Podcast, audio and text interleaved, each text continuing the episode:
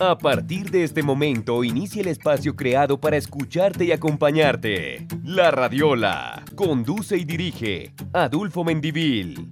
Este es un espacio creado solo para reflexiones e invitados.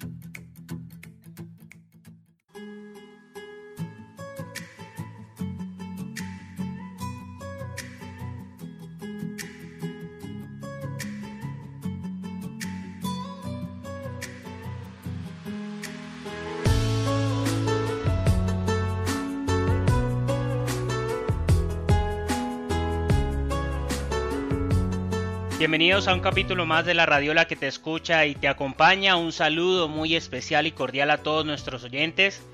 Esperando que se encuentren muy bien en casa, todos eh, cuidándonos con los protocolos de bioseguridad correspondiente. En estos momentos donde atravesamos una situación a nivel de pandemia bastante complicada. Entonces, el saludo cordial para todos ustedes y bienvenidos a este espacio de la Radiola que te escucha y te acompaña. La Radiola. Conduce y dirige Adulfo Mendivil. A lo largo de nuestra reciente historia, hemos visto cómo los dirigentes políticos de este país, cuando entran en campaña política, mienten sin desparpajo al pueblo. Eso no es novedad, es una historia realmente que se repite una y otra vez sin cesar, y con el paso de los años se volvió un hábito que esas personas que lideran el país con promesas que finalmente no cumplen, se tomen el poder. Lo sorprendente de esta situación realmente es que el pueblo siga cayendo una y otra vez en las panaceas y mentiras de estos personajes, una y otra vez como si fuera una historia sin fin.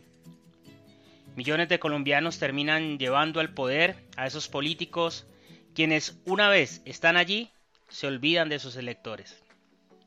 Es una película que se repite cada tanto, cada vez que se aproxima una contienda electoral surgen esos líderes que nos prometen un futuro mejor, pero que al final nos hacen vivir un presente lleno de las mismas dificultades de falta de empleo, educación y un sistema de salud cada vez más golpeado y que ha dejado ver sus precarias condiciones con ocasión de esta pandemia que le ha costado la vida a miles de compatriotas y que esta horrible tragedia, según las estadísticas, está lejos de terminar.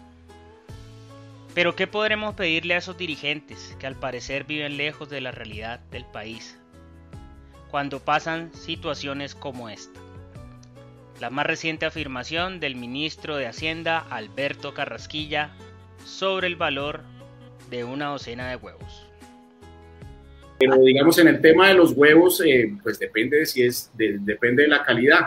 Pero, pero digamos que 1.800 pesos la docena o algo así es lo que yo tengo en, en, en, la cabeza. Qué barato, qué barato, repetirlo y repetirlo, como en la televisión. Que dos mil, qué barato, qué barato, vale tres mil, qué barato, qué barato. Es la triste realidad. Parecen que viven en una burbuja, no conocen la realidad de su país. Y que nos avise el ministro en dónde consigue la docena para ir ya a comprar la docena de huevos a 1800 pesos. Pero no más lejos de allí, otro ejemplo de nuestro presidente actual Iván Duque sobre el salario de un panadero. Escuchen. ¿Cómo funciona eso? Entonces, el señor de la pastelería tiene 10 empleados. Sus empleados se ganan, digámoslo, entre, vamos un promedio, 2 millones de pesos. Los gobernantes de una ciudad o país al ocupar cargos de primer nivel demuestran la poca sintonía que hay entre sus gobernantes y el pueblo con este tipo de afirmaciones. En campaña los vemos hablando de lo divino y lo humano, comiendo empanadas, saludando a la señora los jugos, al señor que lustra los zapatos, alzando a los niños y vociferando que Colombia será otro país cuando ellos estén en el poder. Año tras año, cuando se aproximan las elecciones, esto es el pan de cada día, es lo que vemos a toda hora y en todo momento. Así prometía en el 2010 el entonces candidato Juan Manuel Santos no subir los impuestos a los colombianos. Pues habría que ver cómo aumenta uno los recursos del Estado, pero no subiendo tarifas. Eh, en eso, eh, profesor Mocus, yo le puedo firmar aquí en piedra, en mármol, si quiere, en lo que usted quiera. No voy a subir tarifas. No voy a subir tarifas. Eh, eso sí puedo yo firmarlo en mármol. ¿Y luego qué sucedió? Ustedes ya conocen la historia. Ese mismo firmante sobre el mármol debió haber firmado, no vi la firma, propuso subir el IVA del 16 al 19% y finalmente en 2017 eso sucedió. Es la aprobación esta madrugada del más duro apretón contra los colombianos, la reforma tributaria. A doble jornada, la plenaria del Senado aprobó el aumento del IVA que pasa del 16% al 19%. Y siguiendo con esta estela de verdades a medias, el entonces congresista Iván Duque atacaba este proyecto de incremento del IVA del presidente de la época, Juan Manuel Santos. ¿Se puede bajar impuestos? La respuesta es sí. No hay espacio para subir más los impuestos en Colombia. Son altos, son asfixiantes, son complejos y no están ayudando a la formalización. Y ya todos conocemos cómo sigue esta historia de sometimiento del pueblo, historia que está lejos de terminar.